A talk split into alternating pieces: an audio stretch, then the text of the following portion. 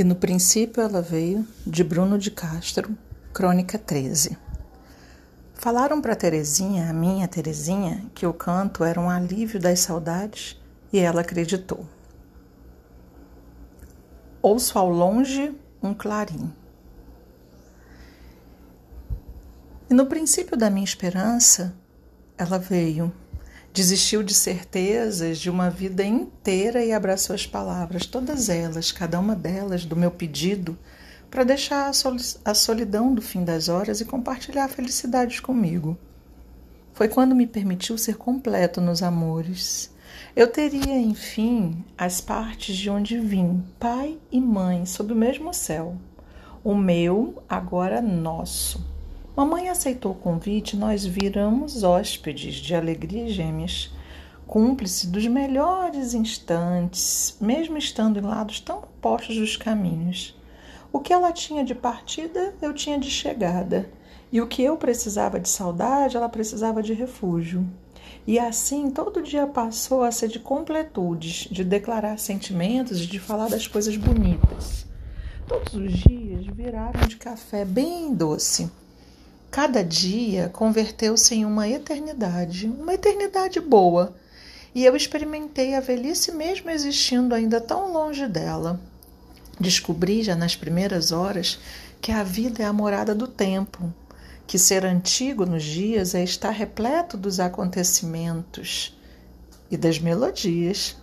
E ela praticava cantigas que em mim mais soavam como um atalho para as branduras os instantes todos de todos os dias foram cantados por mamãe.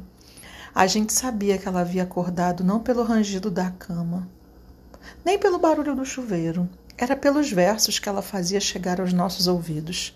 A Terezinha, a minha Terezinha, até que é de Jesus. Ave Maria, Nossa Senhora, se não fosse. Mas teve destino diferente daquela mesma melodiava lá por casa. Nem caiu, nem foi ao chão. Tampouco precisou ser acudida por três cavaleiros de chapéu na mão. O que ela queria mesmo era ser, e foi, que nem mulher rendera, as mãos no entrelaçado das linhas e o coração nos namoricos, nos quais dividia o rapazote com duas primas, cada uma se aproveitando dele em um dia da semana muito bem estabelecido. Quando queria, mamãe era também que nem a Carolina de Luiz Gonzaga, mas ao invés de sair para dançar um xenhenhen, a Terezinha, a minha Terezinha, era feita mesmo ao forró arrastado dos tocadores do cafundó em dia de celebração sem causa nenhuma. Isso quando não estava mais para ser a Maria Bonita das marchinhas de carnaval, que acordava cedo para fazer o café em dia já raiado e com a polícia já de pé. Mas tinha dia em que mamãe estava mesmo era para melancolia Aí não havia sujeito no mundo que segurasse essa senhorinha de metro e meio. Ela desatinava a cantar, baixinho, a voz quase um choro, mas um choro danado de bonito, apessoado, ela dizia. Falaram para Terezinha, a minha Terezinha, que o canto era um alívio das saudades. E ela acreditou. Mais que isso, ela nos convenceu.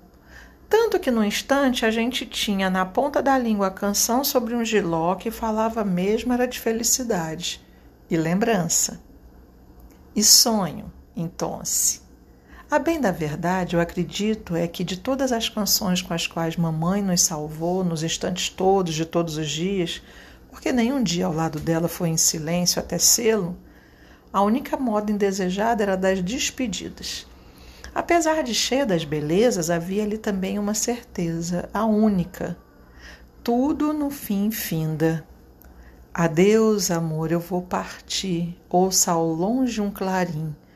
Mamãe, a Terezinha, a minha Terezinha, dançou comigo uma valsa sempre que ouviu a si mesma nesses versos e eu, dia sim, dia também, sou até hoje o sussurro de meu amor, meu coração, alongado nos dois sujeitos, mesmo sendo esse o trecho de algo para nós até hoje reconhecível.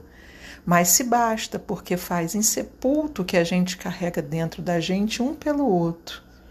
E no princípio eu vim.